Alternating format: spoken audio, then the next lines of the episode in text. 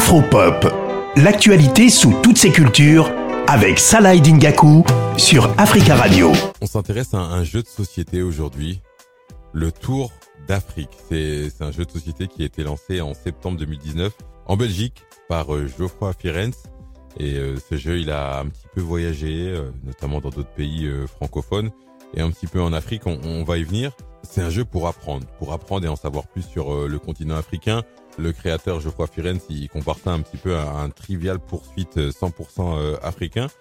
On va l'écouter. Je lui ai demandé pourquoi il avait décidé de, de se lancer dans, dans ce projet, dans ce jeu de société, le Tour d'Afrique.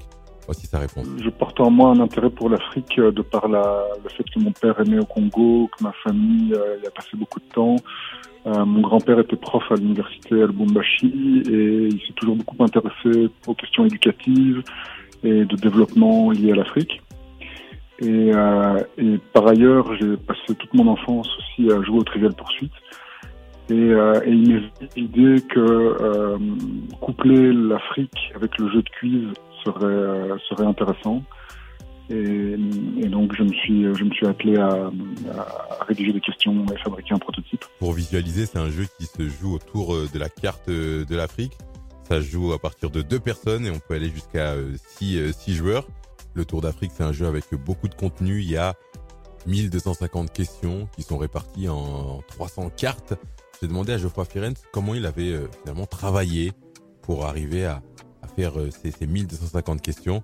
Voici ce qu'il m'a répondu. J'ai essayé de faire un, essayer de dupliquer le, le, le, trivial poursuite, mais sans le, sans le copier complètement.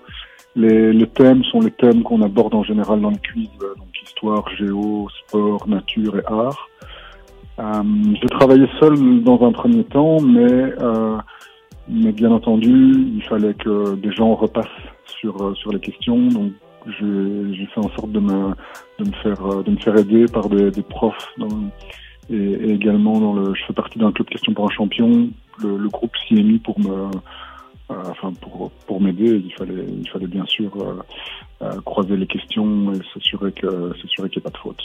Au moment de la sortie du jeu Le Tour d'Afrique, il y a 1000 1000 exemplaires qui ont été édités, qui ont tous été vendus. Donc c'est un beau succès, c'est un, un beau début. Aujourd'hui, je crois Firenze cherche notamment un distributeur pour le jeu francophone et il voudrait étendre euh, le jeu avec euh, d'autres d'autres choses, d'autres possibilités, notamment une application et aussi un jeu de cartes euh, dédié à un pays.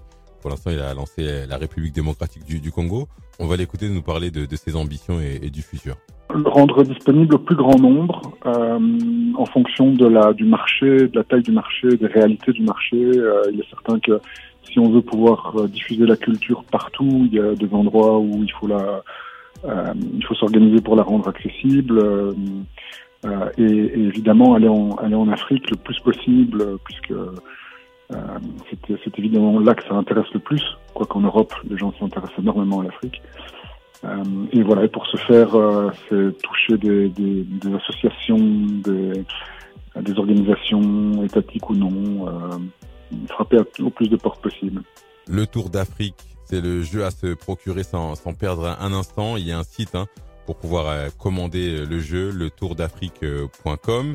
Et surtout, n'hésitez pas à en parler autour de vous parce que les jeux de société, on sait, ça, ça rassemble, ça permet des, des moments notamment de, de convivialité. Il y a plus de 1250 questions, comme je vous ai dit, réparties dans, dans différentes catégories, les arts, la nature, la géographie, le sport et l'histoire. Le tourdafrique.com, un jeu à acheter sans hésiter.